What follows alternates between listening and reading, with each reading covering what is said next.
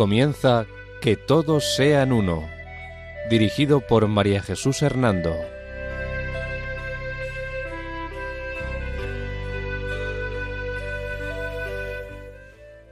Buenas tardes, queridos oyentes de Radio María. Un sábado más, bajo la protección de María, volvemos a estar con ustedes en este programa titulado Que todos sean uno. La dirección del programa corre a cargo de María Jesús Hernando. Y a mi lado tengo como colaborador a Eduardo Ángel Quiles. Buenas tardes, queridos oyentes.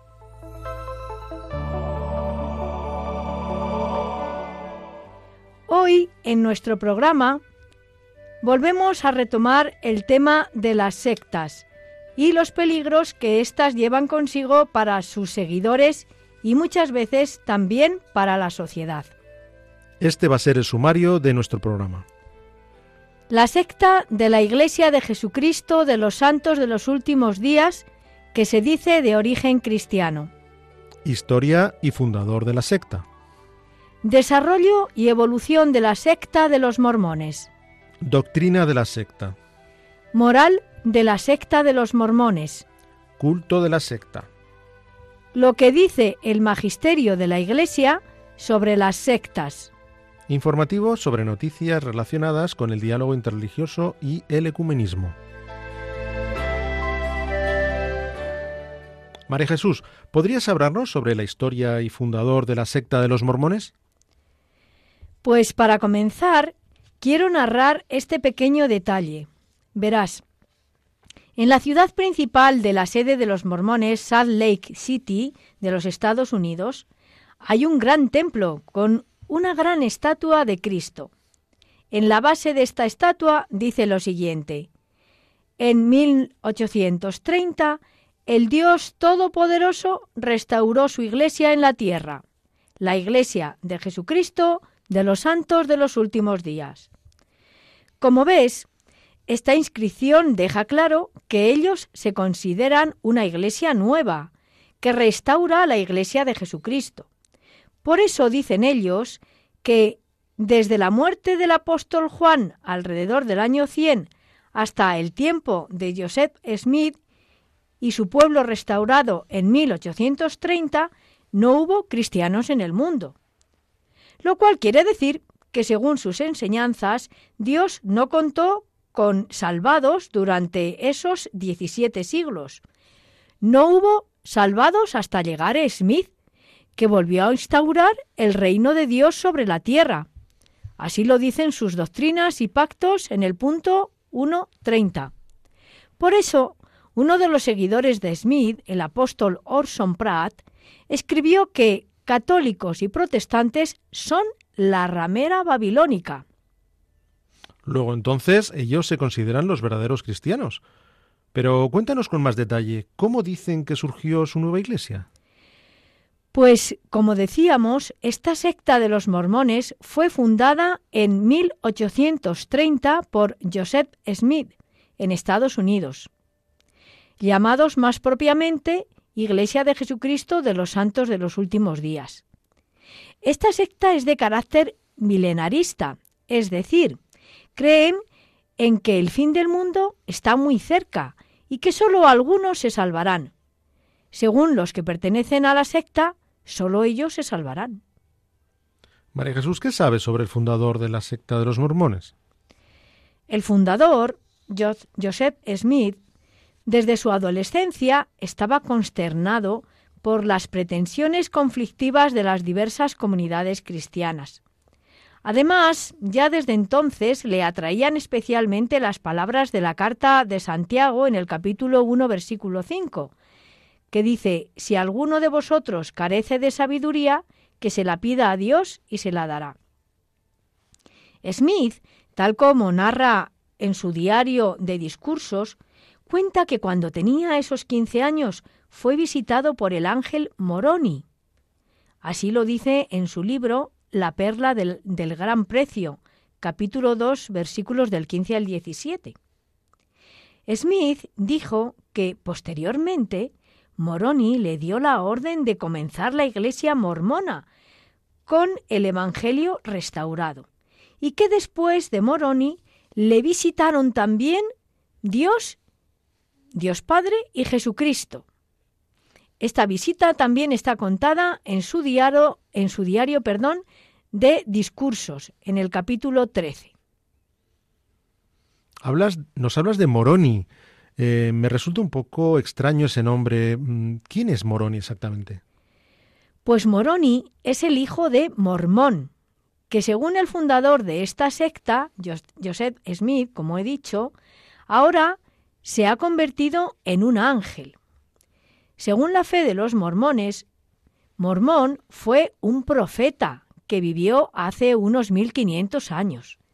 Dicen que en el siglo VI antes de Cristo, después de la destrucción de Jerusalén, algunos judíos emigraron a la tierra de América del Norte. Posteriormente, estos judíos se dividieron en dos grupos. En uno, los lamanitas, que fueron los antepasados de los indios americanos. Y en otro, los nefitas, que fueron destruidos por los lamitas. Ahora bien, dicen que después de su ascensión, Jesús apareció entre los nefitas y estableció su iglesia, es decir, la de los mormones, en América. Ah, sí. Y según ellos, ¿qué novedades trajo esto consigo? Dicen que con ello se restauró un sacerdocio que había dejado de existir con la destrucción de Jerusalén, debido a la corrupción y apostasía de la gente. De este modo, con este nuevo sacerdocio, el 6 de abril de 1830, Joseph Smith fue ordenado en una visión con el orden que tenía ni más ni menos que el sacerdocio de Melquisedec. Y así quedó restaurada de nuevo la estructura primitiva que, según ellos, tenía la Iglesia de Cristo. Vaya. Todo esto resulta un poco extraño. Pero imagino que es el comienzo del desarrollo y evolución de esta secta de los mormones, ¿no es cierto? Sí, así es. De hecho, este desarrollo comienza con la revelación del encuentro de Joseph Smith con el ángel Moroni, lo cual tuvo lugar de la siguiente manera. Sí, cuéntanos, por favor. Pues verás. En medio de sus dudas, Smith le preguntó a Moroni a qué iglesia debía unirse. Moroni le respondió que la verdadera iglesia de Cristo había cesado de existir en la tierra hacía ya unos 1400 años. Por eso ahora él no debía unirse a ninguna religión, pues todas las religiones y credos son falsos y todos sus dirigentes y ministros corruptos. Todos serán, según Moroni, una abominación ante Dios. Por eso, ahora le dijo a Morón, le dijo Moroni a Smith, debía ser él, es decir, Smith, el instrumento de Dios para restaurar de nuevo la Iglesia en estos últimos días. De ahí su nombre de Santos de, de, los últimos días, Iglesia de Jesucristo de los Santos de los últimos días. Entonces, a partir de aquí comienza la Iglesia de los Santos de los últimos días o mormones. No, Todavía no. Después de tener esta visión, tres años más tarde, Smith cuenta que Moroni le condujo a una colina cerca de Palmira, estado de Nueva York, donde desenterró placas de oro que estaban allí desde el año 420. Estas placas fueron traducidas por Smith de sus jeroglíficos en antiguo egipcio y llegaron a conocerse como Libro de Mormón. Y a partir de aquí comenzaría esta iglesia. ¿Y fueron bien acogidas estas ideas y visiones de Smith en Estados Unidos? Pues no mucho. De hecho, el periódico del Navajo de Illinois lo criticó por declarar que Dios le mandaba instituir la poligamia. Por eso, él tuvo 47 esposas oficiales, ocho de las cuales tenían entre 14 y 19 años. También, con sus visiones milenaristas que hablan de la cercanía del fin del mundo y la destrucción de todos aquellos que no siguen la nueva revelación que él ha recibido, dice lo siguiente. que las ciudades de Nueva York, Albany y Boston serían destruidas. Ciertamente estas ciudades no creyeron a Smith, ni aceptaron su estilo de vida, ni tampoco se cumplió su anuncio de que serían destruidas por Dios. Smith también profetizó que la ciudad de Sion sería establecida en Independence, estado de Missouri.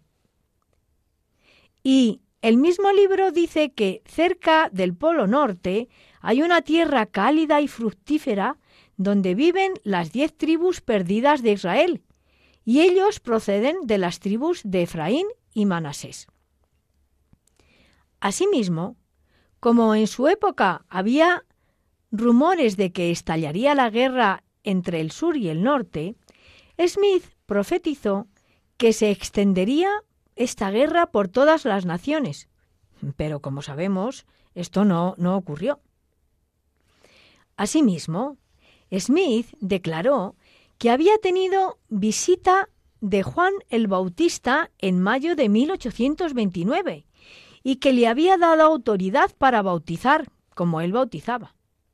Por eso los mormones dicen que ellos son los administradores legales del bautismo y la cena del Señor y que todos los demás que lo celebran son celebraciones falsas.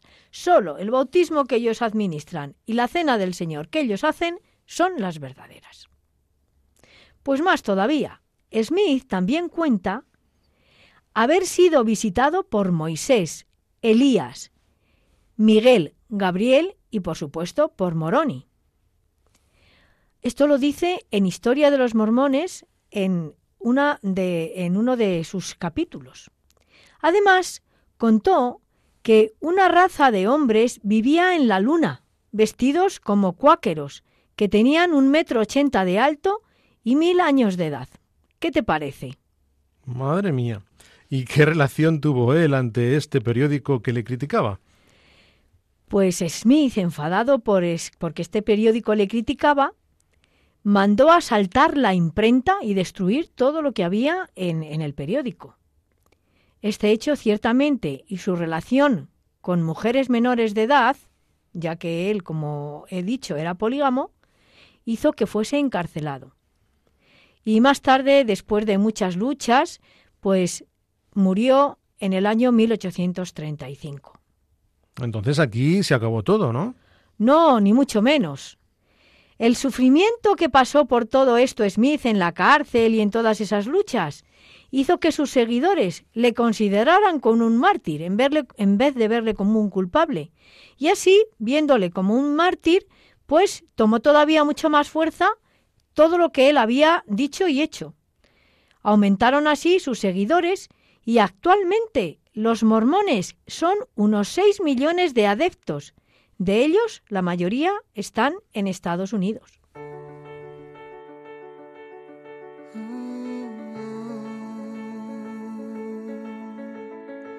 Se encuentra el aire con el aguacero, se tiñe el cielo de azul sincero. Son los acordes de un verso en te quiero es un poema el que vives por dentro. Es como lluvia que alimenta el río, como la fuerza que sostiene el brillo. Es ese brillo que alumbra el camino. En mi camino estarás mi amigo. No encuentro las palabras que expliquen lo que siento sin verte. Sé que estás, es importante, lo comprendo. Tal vez nunca te vea, pero en Dios tú y yo sabemos. Nos une la esperanza, una fe y nuestro credo.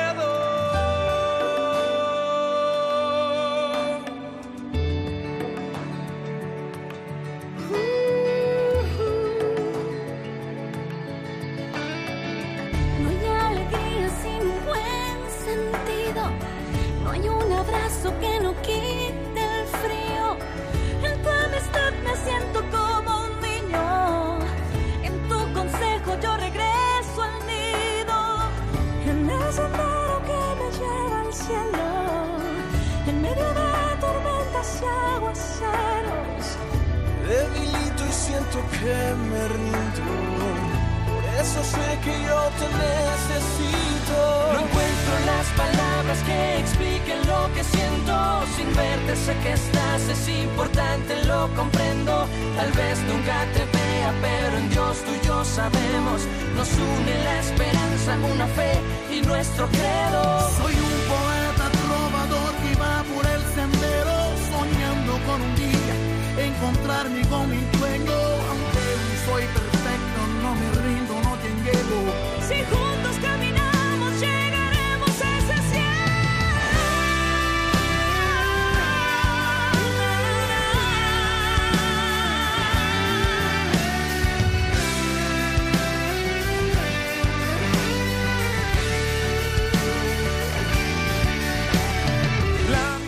Les recordamos que pueden escribirnos al correo electrónico que todos sean uno arroba radiomaria.es, escrito todo junto y con letra minúscula.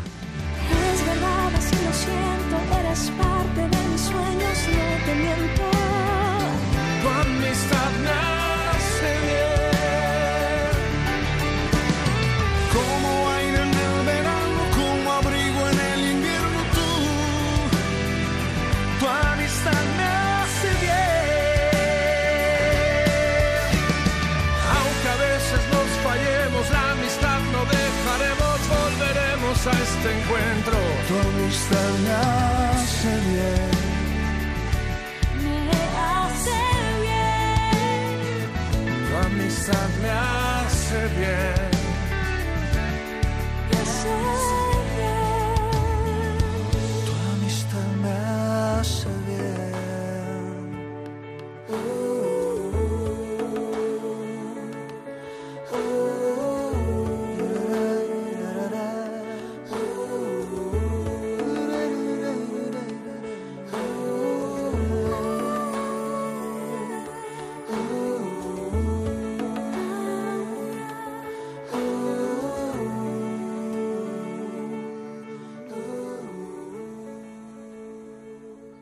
Nos has contado cómo fue la visión que Joseph Smith dijo tener con el ángel Moroni, pero ¿podrías explicarnos un poco más su doctrina?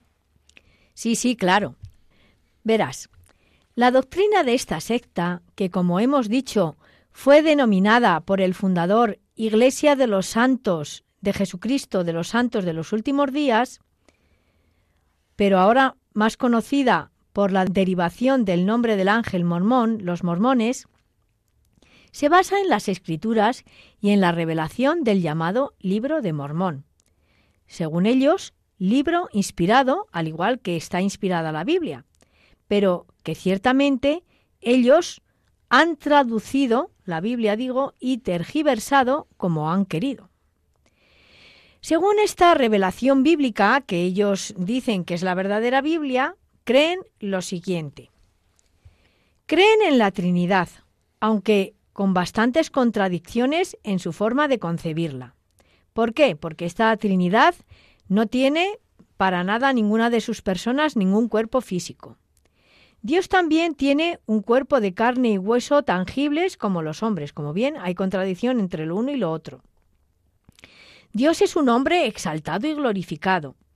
Hay más dioses en los mundos más allá que partículas en la materia. Como ves, dice que está Dios único trino y luego dice que hay muchos dioses. Contradicción. Y además dice que es necesario aprender a ser dioses tal como lo han hecho todos los dioses de exaltación en exaltación. ¿Y qué dicen o creen sobre Jesucristo? Pues creen en él con bastantes contradicciones, como vamos a ver. Ellos manifiestan que Dios vino a ser como cualquier otro de nosotros, que vivió en la tierra, que Cristo no fue engendrado por el Espíritu Santo y que Cristo fue engendrado por un Padre inmortal, de la misma manera que los hombres mortales son engendrados por padres mortales. Como ves, todo un lío.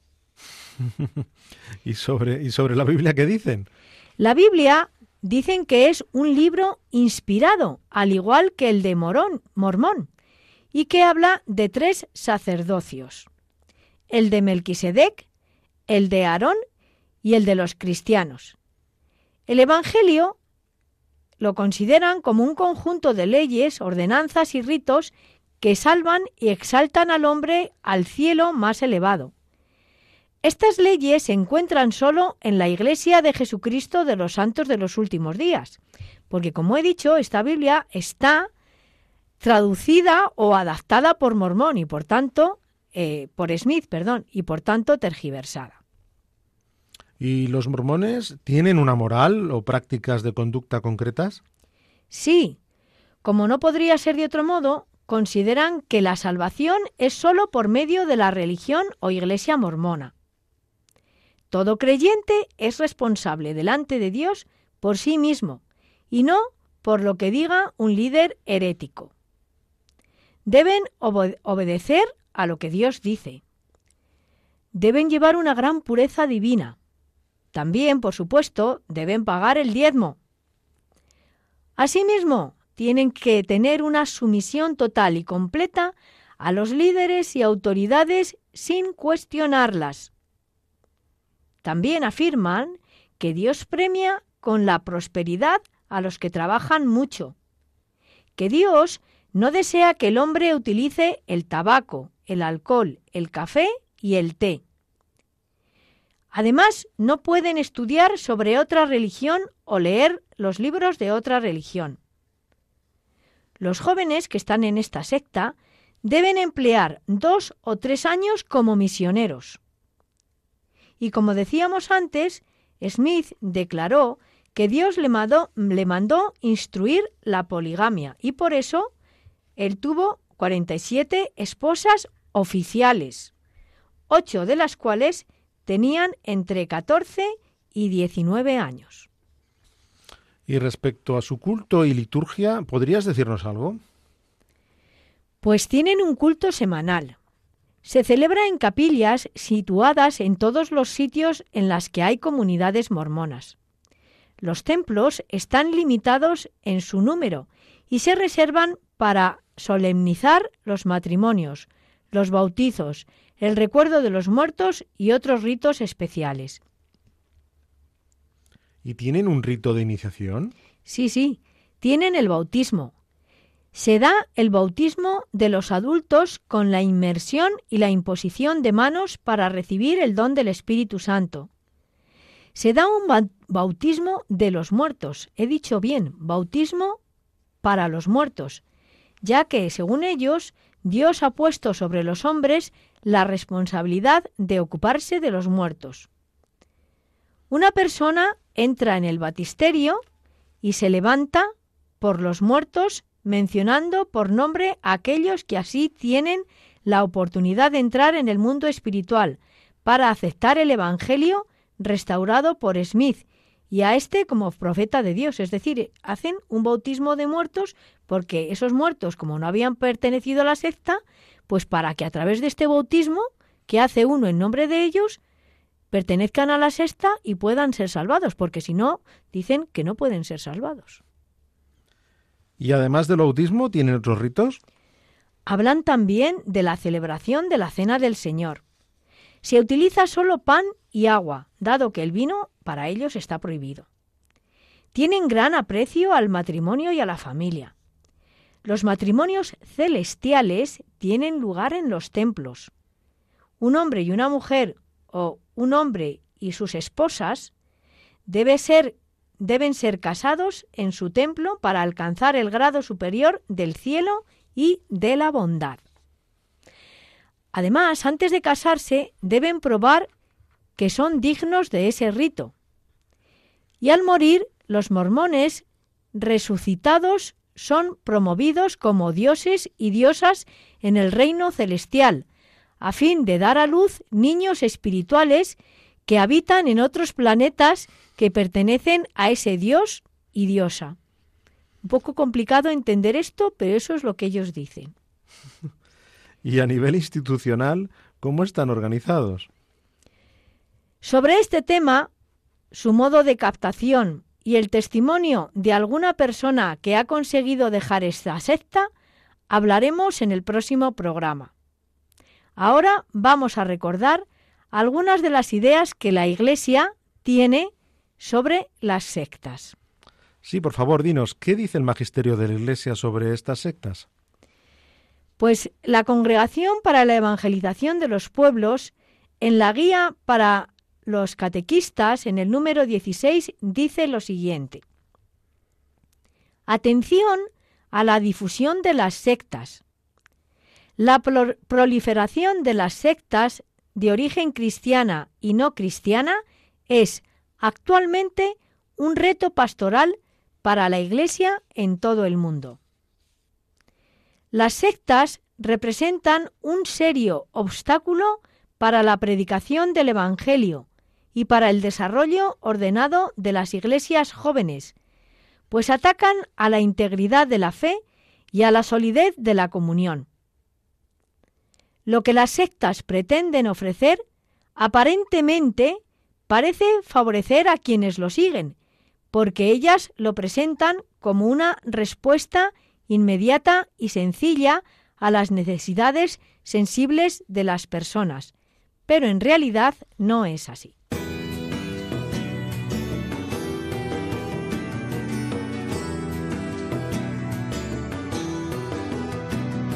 La cosa empezó en Galilea Allí fue su mirada y el encuentro. Allí fue su llamada, la tarea de ir cambiando el mundo desde dentro. No temáis, miedo no tengáis, que nada os espante. Con vosotros está Sabed que Cristo va, Cristo va, Cristo va por delante. Con vosotros está. Sabed que Cristo va, Cristo va, Cristo va por delante.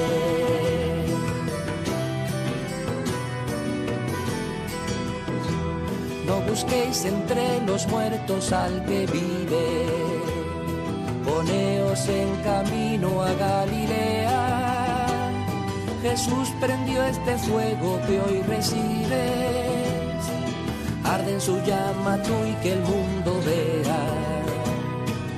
No temáis, miedo no tengáis, que nada os espante. Con vosotros está, sabed que Cristo va, Cristo va, Cristo va por delante está. Sabed que Cristo va, Cristo va, Cristo va por delante.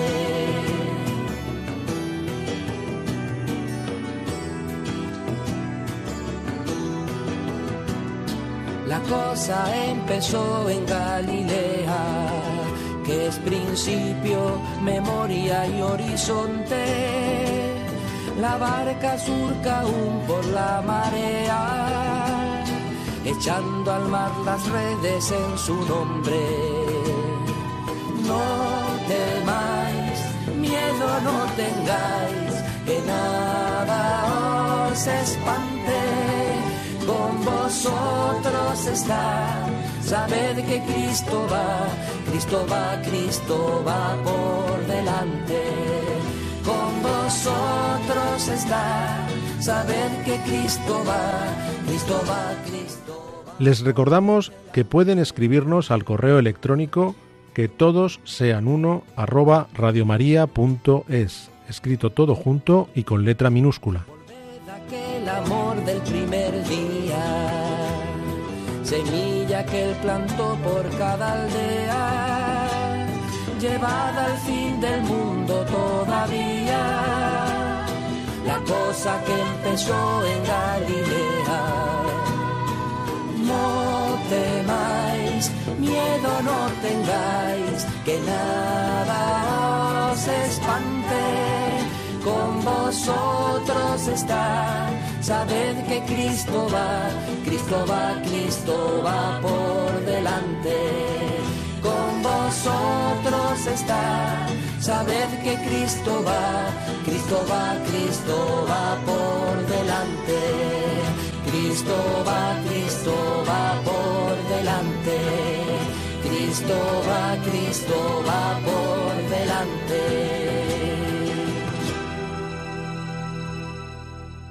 Resumen de este primer programa sobre la secta de los mormones. La secta que se dice de origen cristiano, los mormones o Iglesia de Jesucristo de los Santos de los Últimos Días, fue fundada en 1830 por Joseph Smith en Estados Unidos.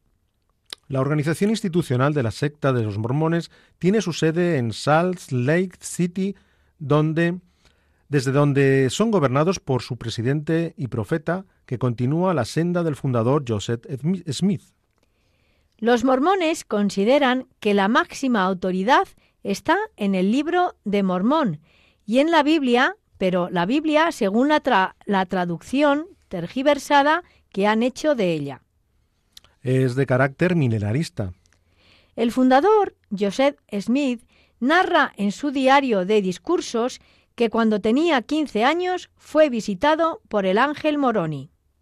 Moroni es el hijo de Mormón que ahora se ha convertido en un ángel.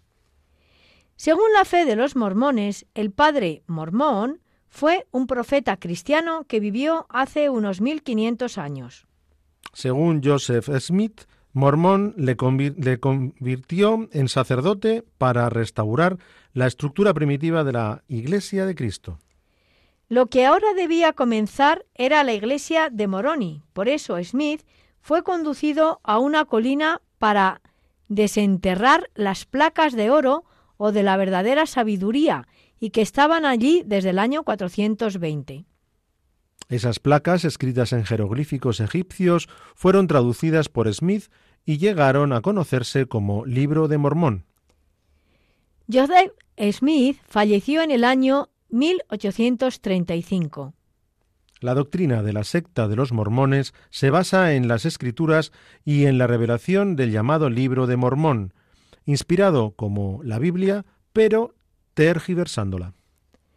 Los mormones creen en la Trinidad, aunque con bastantes contradicciones en su forma de concebirla.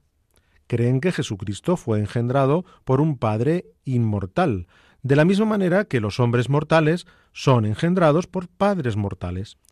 Consideran que los evangelios son un conjunto de leyes, ordenanzas y ritos que salvan y llevan al hombre al cielo más elevado. Pero estas leyes se encuentran solo en la Iglesia de Jesucristo de los santos de los últimos días. Consideran que para salvarse hay que llevar una gran pureza de vida, pagar el diezmo y tener una sumisión total y completa a los líderes y autoridades de la secta, sin cuestionar ninguna enseñanza o mandato. Además, no pueden estudiar sobre otra religión o leer sus libros, y los jóvenes deben dedicar como mínimo dos años de su vida a ser misioneros de las enseñanzas de Joseph Smith. Se da el bautismo de los adultos con la inmersión en una piscina y la imposición de manos para recibir el Espíritu Santo. También practican un bautismo por los muertos, ya que Dios ha puesto sobre los hombres la responsabilidad de ocuparse de sus muertos. Tienen la celebración de la Cena del Señor, en la que se utiliza solo pan y agua, dado que el vino está prohibido. Mantienen un, grado, un gran aprecio al matrimonio y a la familia. Los matrimonios celestiales tienen lugar en los templos. El magisterio de la Iglesia dice que las sectas representan un serio obstáculo para la predicación del Evangelio, pues atacan a la integridad de la fe y a la solidez de la comunión eclesial. Queridos oyentes, les agradecemos que escuchen Radio María y al mismo tiempo queremos pedirles su ayuda y colaboración económica para que podamos seguir emitiendo este programa y todos los que se emiten en esta radio. San Luis María Griñón de Montfort comenzaba su tratado sobre la verdadera devoción a la Virgen María con estas palabras. Jesucristo vino al mundo por medio de la Santísima Virgen y por medio de ella debe también reinar en el mundo. para colaborar al advenimiento de ese reinado de paz y amor, orando intensamente en la espera de un nuevo Pentecostés con la Madre de Jesús en este mes de mayo. Te pedimos nos ayudes a ser testigos de esperanza y misericordia en nuestro mundo, herido por tantas formas de sufrimiento. Así, con tu oración, voluntariado y donativos, podremos extender a todos los lugares de la tierra la voz del buen pastor que quiere llamar a cada oveja por su nombre. Colabora. Puedes hacerlo sin moverte de casa con una simple llamada al 91 822 8010 o a través de nuestra página web www.radiomaria.es, donde verás los números de cuenta a donde podrás realizar una transferencia bancaria o a través de pasarela de pago con tarjeta. Además, tenemos disponible el método de pago Bizum. Y si quieres que tu donativo desgrabe, no olvides indicar tus datos personales, incluido tu NIF. Testigos de Esperanza con Radio María.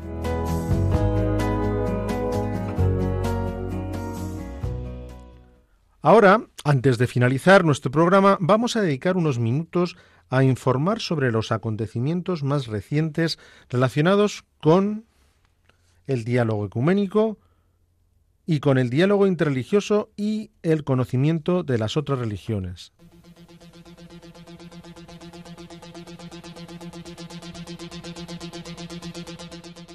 Noticias de carácter ecuménico.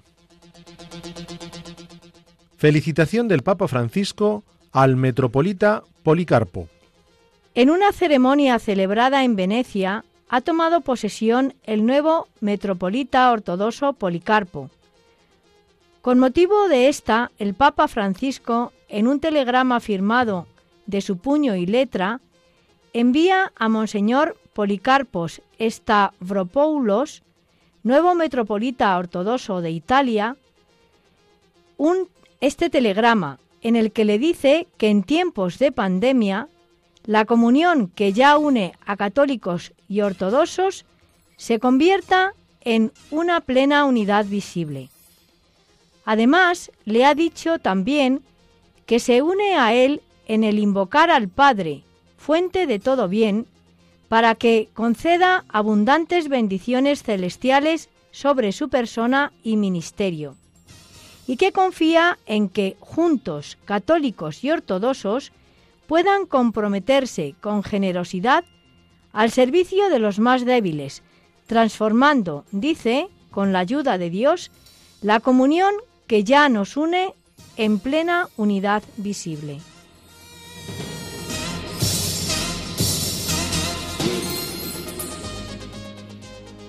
Noticias de carácter interreligioso. Mesa redonda interreligiosa. Aprovechando el sagrado mes del Ramadán para los musulmanes, Arcoforum, en colaboración con la Asociación Islas de Paz, Casa Turca de Barcelona y Casa Turca de Madrid, organizó una mesa redonda titulada Fasting in the Abrahamic Religions, ayuno en las religiones abrámicas.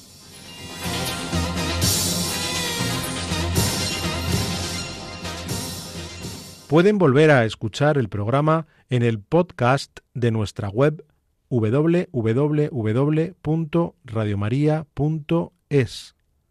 También pueden solicitarlo para recibirlo en casa pidiéndolo al teléfono 91 822 8010.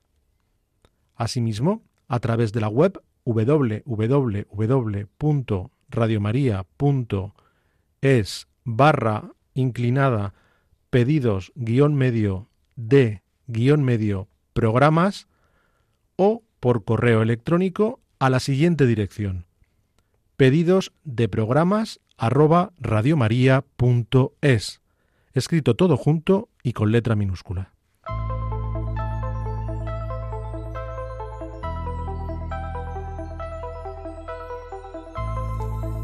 Bien, queridos oyentes, pues después de escuchar estas noticias nos despedimos de ustedes.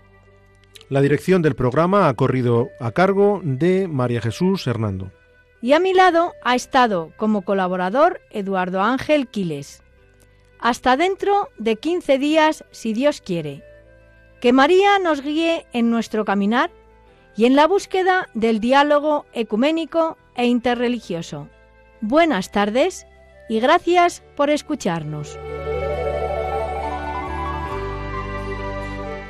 Han escuchado Que todos sean uno, un programa dirigido por María Jesús Hernando.